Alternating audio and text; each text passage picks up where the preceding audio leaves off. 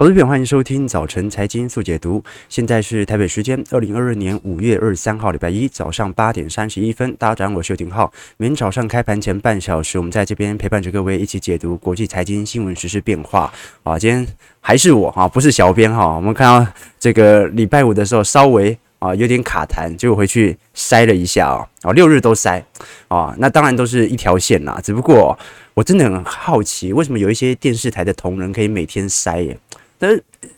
超哥是擦一下啊，就完全泪流满面。我真好奇，为什么有些人可以天天塞？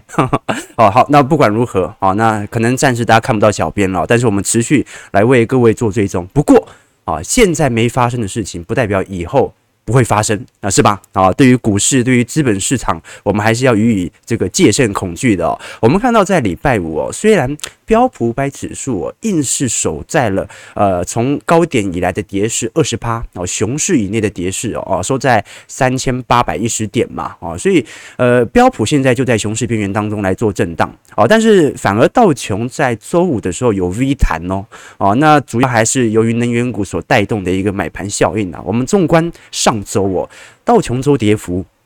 是二点九个 percent 哦，哦，这已经是一九二三年以来首次连续八周的下跌了，哦，所以本波的修正，老实说，从周跌幅来看，真的拉得蛮久的，哦，照理来讲哦，这个跌幅跌久了，总要有剧烈的反弹，但到目前为止哦，标普牌指数从上个季度一路跌到现在，都还没有正式的反弹过哦，标普牌指数周跌幅是三个 percent，哦，纳指周跌幅是三点八 percent，哦，那么费半是三点二哦，好，我们先。看一下整个市场上的资金的卖压效应哦，因为本波标普五百指数。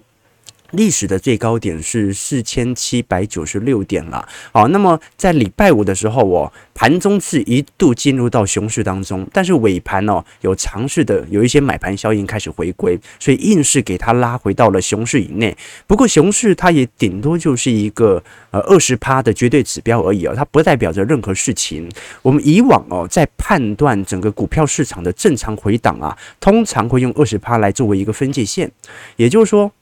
如果股市的跌幅哦在两成以内，我们顶多就说它是一个修正或者一个类中期回档。那么这种修正呢，它很有可能是短期的利空冲击，或者本来涨多它就得修正，或者呢它是符合一个景气的自然的走皮。那如果跌幅是两成到三成的话呢，我们就会说它是一个啊熊市加上正式的景气回档啊，比如说二零一八年啊当时的啊景气回档，一五年一一年哦每三。三到四年啊，整个股市周期它就会有一个自然的景气的走弱的现象啊，这个是我们标准的库存周期。但如果是跌幅来到三成以上到四成啊，甚至到五成哦，我们通常就说这种跌幅叫做系统性风险。也就是说，我们真正担忧的就不是景气下行的问题，而是由于金融市场的崩溃，有没有可能导致整个景气呀下拉的速度加快？什么意思呢？各位要想哦，比如说我们现在正在担忧的是景气走皮的问题嘛，因为呃过去三年来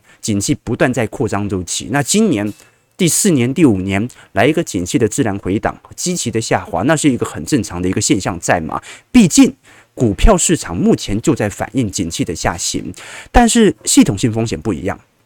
系统性风险呢是由于金融市场高速的流动性的紧缩，没有人要交易产品哦。这个时候就有可能由金融系统所引起的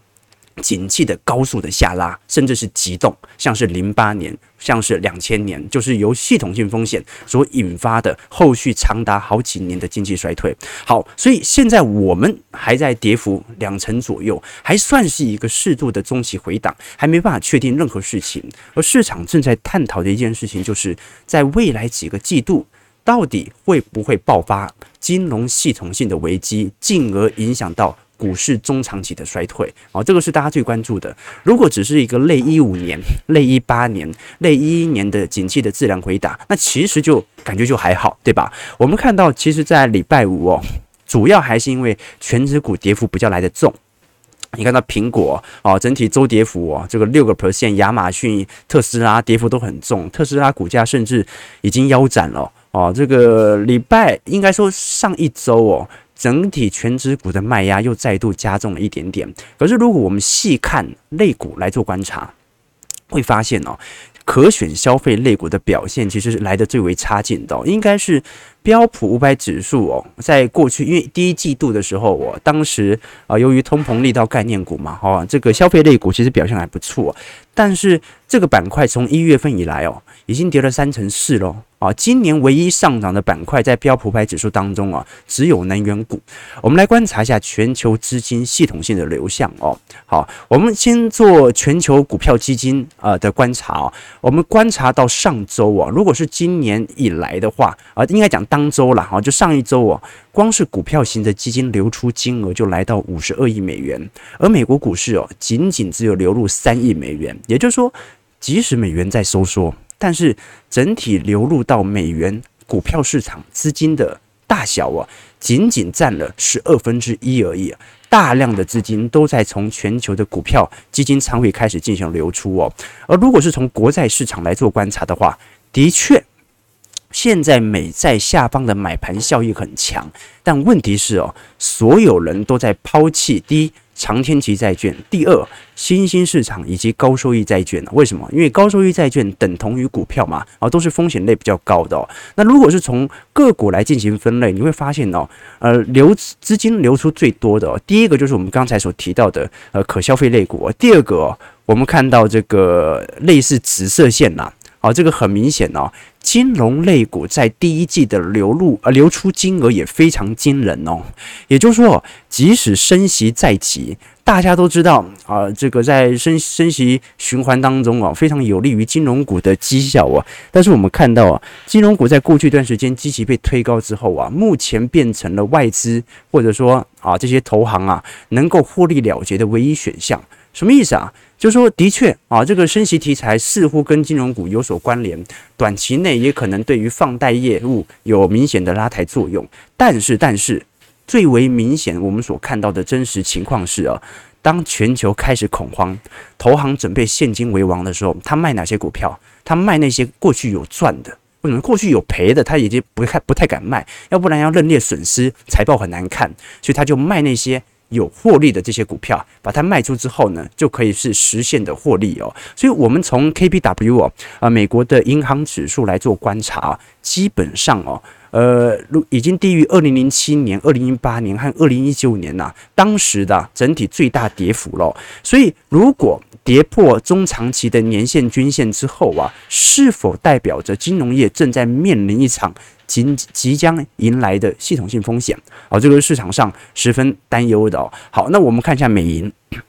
美银在本轮的看法一直都是比较犹疑不定的哦，就是说他一方面认为美国股市本波的修正没有结束。但一方面呢，他又认为市场的情绪已经来到低点了哦。这个美银哦，算是在本轮对于宏观形势报告当中啊，分析的最为严谨的。那毕竟哦，大摩的股价虽然分析的最准，因为他最看空嘛。现在你你要说呃谁最看空就谁最对嘛啊。那大摩看起来是最对的。可是如果是从整个宏观景象的预估来看的话，美银基本上是预估最为正确的。因为美银认为哦，今年的步骤分为三步骤，也分为三个冲击。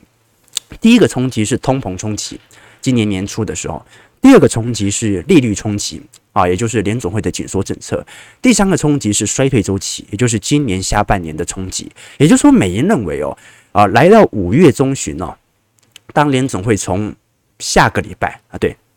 下个礼拜开始缩表之后啊。利率上的冲击就已经不是市场上关注的重点了，没有人会再关注联总会的升息或者缩表计划，或者有有关注，但是关注的力度远远小于市场即将要经济衰退的力度，所以到时候下半年你就会看到一堆人在探讨啊，什么经济指标开始下滑啊，经济指标发生了什么事情了？这个是美银对于今年一整年的预估值。那老实说，它的预估的时间线还算是蛮准的哦。那美银它的看法是什么呢？他认为哦。本轮的熊市哦，才刚刚来到。可是呢，如果是从美银的牛熊指标啊，就他自己所设计的啊悲观呃乐观的情绪当中的变化，目前呢、美银的牛熊指标啊是一点五，比今年二月份的三点八还要来得低哦，所以美银判断目前标普五百指数的点位已经让散户十分悲观，所以短期内美银认为是有反弹的几率在，但是仍然改变不了景气下行的周期。什么意思啊？什么意思啊？我们其实从这一次哦，百货业者，待会我们会跟各位聊哦，百货业者啊，房地产以及劳动力市场啊。都有明显拐点的迹象。我们看到美国啊，左边这张图哦，是贷款的申请量哦，在今年五月份的时候，跟今年年初比起来，已经下降了两成八哦。包括零售和休闲行业的新增就业人数都在下滑。什么意思啊？就是说，我们现在看到，哇，这个美国经济数据看起来也没有特别差，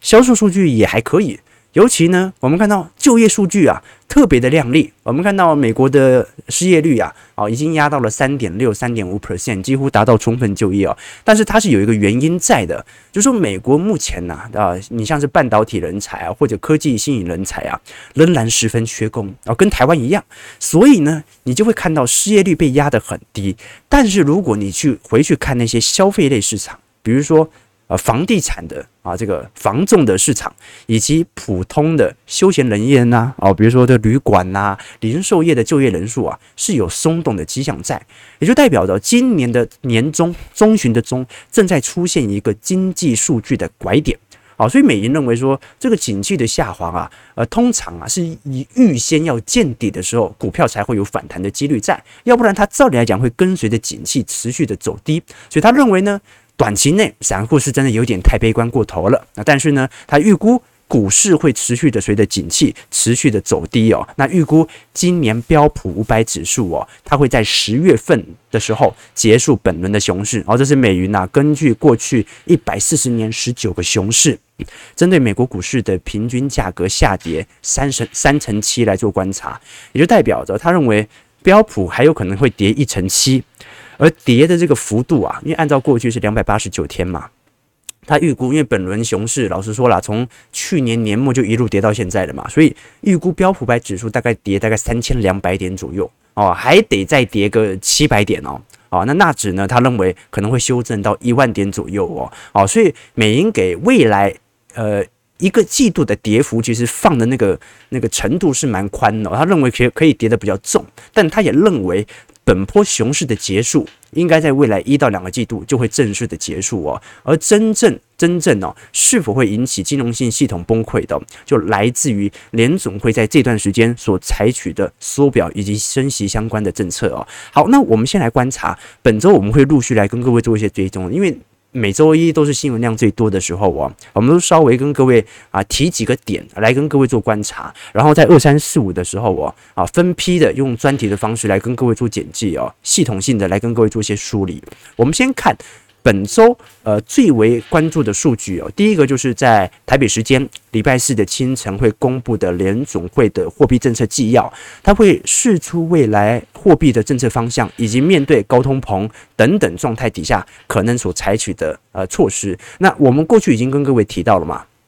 基本上，联总会在因为五月份它就已经先升息两码了，现在基准利率是零点七五到一个 percent。那么六月一号开始会正式的进行缩表，每个月呢预估会削减四百七十五亿美元，包括三百亿的美国公债和一百七十五亿的 MBS，啊，就我们讲的美元抵押担保证券、房地产。证券啊，九月份呢会扩大它的缩表力度，预估每个月会削减六百亿美元美债和三百五十亿的美元。但所有投行都在观察，它有可能削减的速度在九月份来得如此之大吗？因为到九月份之后哦，到时候真正的问题就不是通膨的问题了，而是经济衰退的问题。所以有没有可能在今年下半年联总会放缓步调？市场是有这个心理预期的哦。我们看一下这张图表，这张图表白色线呢是联总会的资产负债表啊，简单来讲啊，联总会的资产表、资产负债表就是我们刚刚所看到的美国公债啊、MBS 啊啊，或者一些外汇储备啊之类的。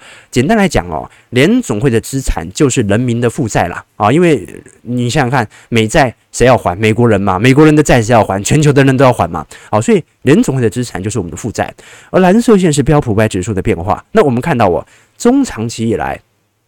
标标普五百指数的走势哦，它跟联总会的资产负债表啊是呈现高度的正相关。好，所以如果接下来缩表，联总会的资产越来越少的话，那我们几乎就可以肯定，标普百指数就要做一个相对应的修正。那其实它还没缩表，释放缩表讯息的时候，我们看到。标普百指数早在今年就已经开始先跌了，所以我们现在看的事情就是，我们现在所跌的这一段是不是已经正在反映联总会资产负债表的缩减行为？那么如果下半年联总会资产负债表的缩减行为比我们想象中的步调还要来得缓一点点，那么很自然，可能本波的熊市就会正式的结束，或者说到时候我们正式。度过了本轮的景气下行周期之后，就来一波新的反弹啊！各位，虽然我们看到很多散户现在情绪十分悲观呢，但是如果以真的有钱人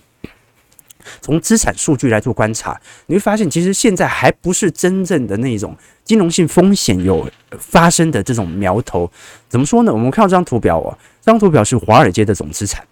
啊，相对于标普五百指数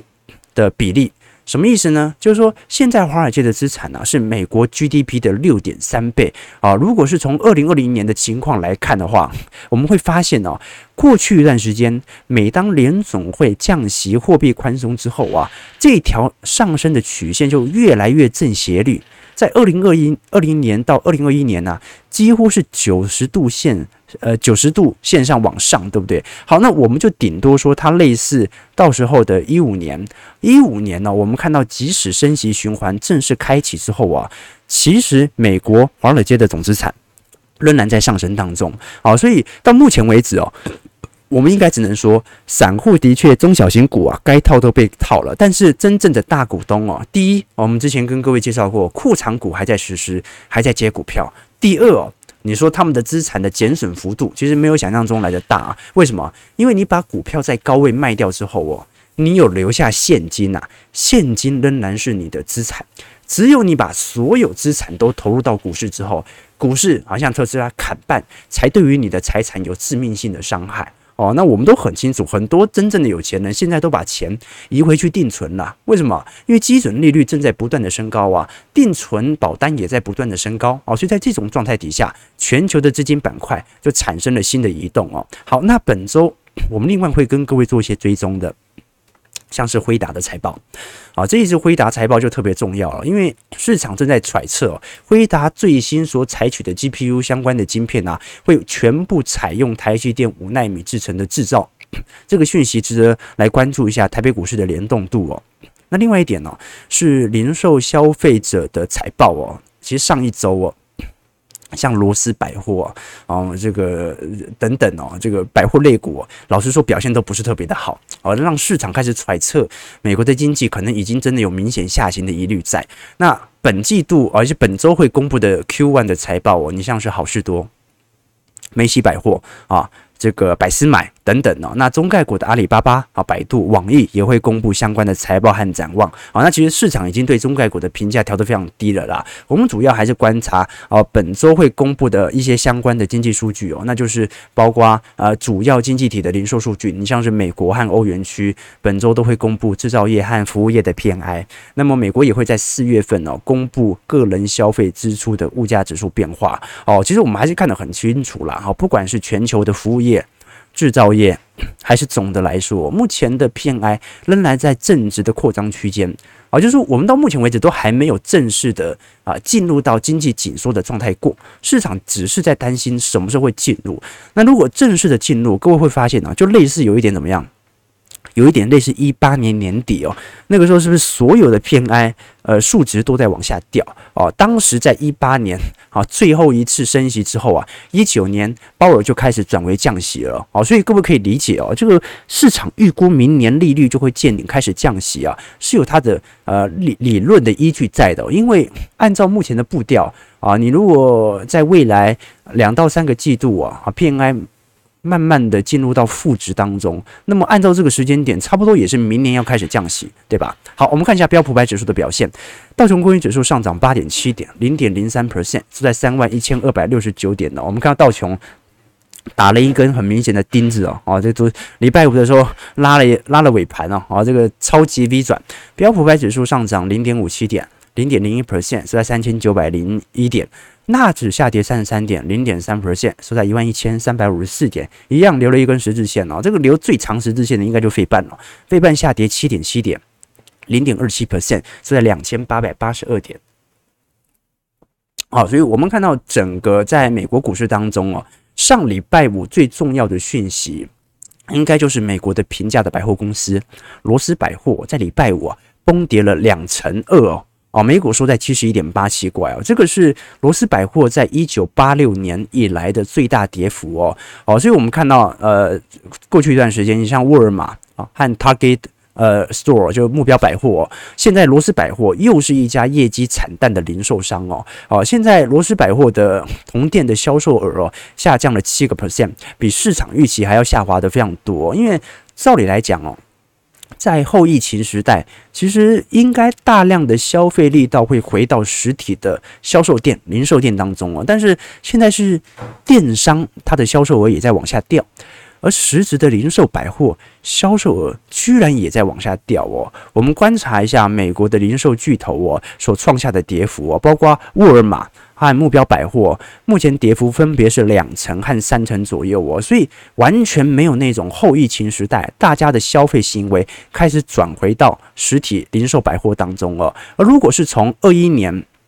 一整年从流量来跟二零一九年做观察，我们会发现哦，基本上哦，在第三季到第四季左右啊，都有非常明显的下滑的迹象在。也就是说，好像去年第三季的时候啊，美国主要超市的流量就已经见顶了。啊，这个现象其实不太乐观哦，因为呃，这个后疫情时代，大家对于零售业的乐观情绪啊，啊，不会保持的这么短。你毕竟这个疫情时代哦，二零二零年一直走到二一二一二零二一年底的这一波牛市啊，走了一年半哦，结果二一年从中旬开始解封到现在，哎，怎么开始股价第一往下掉，第二流量也往下掉哦，而且值得关注的是，美国商户批发商的库存月。总变动量哦，仍然持续在增加当中啊，什么意思啊？就是说，现在这些沃尔玛、目标百货里面的仓库的存货啊，老实说，真的都在上升啊。那么不断上升的结果，让市场比较担心的是，是不是消费真的已经完全见顶了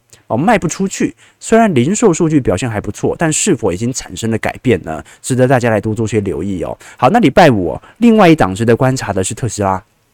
特斯拉在周五大跌了六点四 percent 啊，每股收在六百六十三块哦。那市场是有传出说，特斯拉目前仍然在上海采取闭环管理哦，但是现在整个上海的情势仍然不是特别的明朗哦，就有部分的厂区已经开始复工，但是整个上海厂区哦，到目前为止哦，可能整个产能利用率哦，以整个上海来看还不到五成哦，哦，所以复工的步调比想象中还要来得慢。我们看到特斯拉哦。当时最高点哦，大概在一千二百四十块哦，现在大概在六百六十三哦，哦，所以等于是腰斩哦。我们看到这个 K C U 底下的 ARK 哦，最大的持股已经不是特斯拉了，而是做线上啊串流媒体的 Roku 哦，哦，所以。短期内特斯拉的股价下压，我们看到现在其实已经腰斩，跌幅来到五成了。那其实哦，呃，最近拖垮 ARKK 的，也就是特斯拉。哦，我们看到从一五年以来，哦，ARKK 挂牌以来啊，整体的绩效曾经在二零一八年开始有个非常亮丽的绩效哦，就算在二零二零年的熊市哦，它都没有被大盘给超越啊，但是一直到现在。我们看到 ARKK 哦，已经跌破了标普五百指数过去七年来的平均绩效啊，这个就是我们看到啊，投资动能股啊所面临的情况，好不好？提供给观众朋友作为一些参考和借鉴。我们先把焦点拉回到台北股市层面呐，呃，台股上周啊跟美股不一样哦，这个台股上周是反弹的哦，美股是普遍收跌嘛。台股上周是反弹三百一十二点哦，呃，终结了周线的连三 K。不过有没有可能是因为五二零的国家队进场呢？啊，这个就值得关注了，因为现在已经不是五二零了嘛。啊，那么我们短期来看哦，因为本周台北股市哦，如果是从技术线型来看，呃，短期内有一定的买盘支撑哦，但是还是以时间换取空间嘛。哦，毕竟国际股市表现的不是特别好啊，上周。呃，上市贵哦，个股大概有二十多档的个股涨幅都是超过两成哦，而且全部都是中小型股，而其中呢也有五档是超过三十趴的涨幅哦。所以本周展望，第一个就是上海解封之后哦，啊，这个上海的集装箱指数啊，有没有可能开始有一个明显的拉抬作用？因为本周我们看到，你像是台华、啊万海和阳明哦，啊都会陆续股东会都会登场，那是否会释放一些相关的讯息，是值得大家来多做一些的留意的。但事实上啊，啊我们看到大盘的周线来看哦。呃，仍然无法脱离上上周的长黑 K 哦，就是说四月中旬那一波那个跌得太重了，而且是有量浪有量这个卖压，而且看到五月份开始弹的这一波几乎没什么量啊，所以值得观察了啊。台北股市应该还是没那么容易弹上去哦，毕竟国际股市仍然在走皮当中。我们看到外资虽然在上礼拜的卖压稍微减轻了啊，仅仅只有呃这个诶。我记得上个礼拜好像还买超了二十亿，对吧？好，所以筹码似乎有一点稳定的迹象在。不过我们看到哦哦，这个卖超的个股当中哦，这个金融股几乎已经成为了外资的提款机了。这个星光金卖了八点七万张，玉山金五万张，元大金、富邦金、中信金和开发金哦，都在四万张上下。呃，兆丰金也超过了两万张哦。那礼拜五是富邦金的法说会啊，值得大家留意的事情是哦。因为富邦金哦，在近几年已经超越了国泰金，它已经是台湾金控的龙头哦。我们观察到第一季的税后存有是四百六十四亿哦，已经相对于去年同期下滑九点四 percent 哦。但很有趣的事情是，因为我们都很清楚哦，这个富邦金底下最为庞大的部门就是富邦人寿。富邦人寿在 Q1 哦，第一季从股债的获利有四百五十五亿哦。它是台北股市投报率二十七趴，应该是历史上最亮丽的时候啊。那为什么会投报率如此亮丽？但是它的总获利 EPS 却是衰退呢？因为它有更多没卖的嘛，它没卖的亏更多啊，它有卖的当然赚了，对不对？这个人寿业的财报计算就是这样，非常有趣哦。好，所以我们还是可以看得很清楚啦，就是说，呃，第一就是寿险业哦，由于本波的美国股市的走跌哦，因为它是股债齐跌，所以所受到的冲击很大。那你也看到寿险业在今年的配息上哦。老实说，真的蛮保守啊，真的配很少哦。那另外一点呢，是由于散户啊短期内的系统性卖压哦，这一次散户的短期的系统性卖压，除了跟股利发放比较少以外哦，跟保单也有很大的这种失望性卖压哦。你像富邦金哦，这一次有效保单大概是两百万张嘛，其中如果如果台湾有三成确诊的话，那就是六十万张保单哦。那你六十万张保单一张平均理赔四点五万哦，你就要赔三百亿。那富邦产险呢？哦，我们我们刚才有跟各位看到这张图表嘛？啊，就是说，其实富邦产险占整个富邦金的呃总资产啊，或者说子公司来看，它的获利贡献是很少的。但是富邦产险它的总净值也才四百多亿，然后它要赔三百多亿，好，所以富邦产险它一定需要富邦金控的。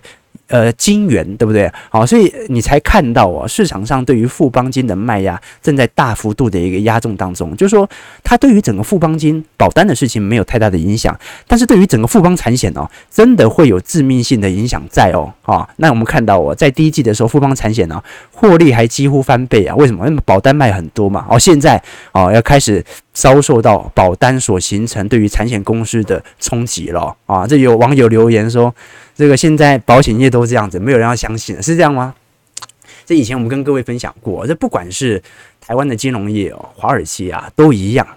就有一点像那个，你像以前以前我浩哥刚到这个投信投顾工作的时候啊，那时候主管哦，以前就是开那个酒店的啊，就是林森北路那一类的。那我们都很清楚，他跟我分享，他说啊，那少数酒客喜欢找那种风尘味比较重的小姐，但是大部分。其实大多数的酒客都还是比较喜欢那种大学妹啊、清纯的啊、比较有气质的。那既然酒店有这种需求呢，当时他做生意嘛，通常都会去找一些大学生或者良家妇女啊来来下海这样子哦。那刚开始哦，就是那些良家妇女都会坚持这个卖艺不卖身啊，谨守分际哦。但是后来看到隔壁桌的小姐，哇，这敢脱敢玩啊，人气远胜于自己。于是，在强烈的竞争心的驱使之下。还有妈妈桑的这种气氛的带动之下，良家妇女就会越来越爱玩。后来呢，因为良家妇女的这种风尘味越来越重之后呢，酒客就不太喜欢了，他们就会去其他家的店去寻找有没有啊气质比较好的那一类的。那讲这故事是什么意思呢？他说，其实你你们有你有没有发现，那个金融业就是这样子啊，就是说这个当大家没做什么事情的时候，金融业就很安分。有人卖了第一张这个防疫保单啊，清零保单之后啊，另外几家就开始跟上。啊，只要政府没管，金融业就永远会去找那个方式去走。所以有时候我们会思考一件事情哦，金融业到底在赚什么钱？金融业就是在赚取国家放任的给予你的资本财。什么意思啊？你想想看哦，金管会啊，把那么多家银行啊，富邦金、国泰金啊，把它视为大到不能倒的银行。那我金控都知道，你觉得我大到不能倒，那我当然就可以随便让它倒啊，因为你不会让我倒嘛，对吧？好，所以我们有时候就会了解到哦，这个市场的贪婪，金融业的贪婪啊，其实都是一样的，就是你看到别人去做了，你也忍不住，你也想要去赚嘛，对不对？那到时候出事了，反正国家会承担。好，这个就是我们真实在华尔街在金融业所看到真实的概况。好，九点零一分，我们看到台北股市。上涨九十三点，收在一万六千两百三十八点哦。今天成交量呢哦还是很小哦，啊，可能只有两千出亿哦。我们看一下投资朋友的啊几个提问。OK，这个 Michael Wang 说，通膨有分为供给面因素和需求面因素啊，非单一因素啊。对，没错，没错。OK，这其实我们讲这个通膨啊，在每一个时期所跟各位展述的都不一样哦。其实过去二一年的时候啊，需求型的通膨的确。给予市场非常大的这种物价的拉升力道哦，但目前的通膨也不是成本型的通膨在推升了，目前的通膨很大程度啊来自于供应链以及结构性的通膨，就是各位要知道哦，你 iPhone 哦，这个如果是从三万涨到了五万哦，它明年不可能给你降回四万的。终端需求商品呢是只反映涨不反应跌，是吧？好，所以消费者往往能够去。做到接受产品的都是非常不利的一方，而真正谁可以赚到那个中间的资本价差呢？其实也不是原物料商，就是中间的中盘商，对不对？好了，九点零二分，感谢各位今天的参与哦。如果喜欢我们节目，记得帮我们订阅、按赞、加分享。我们就明天早上八点半早晨财经速解读再相见。祝各位投资朋友看盘顺利，操盘愉快。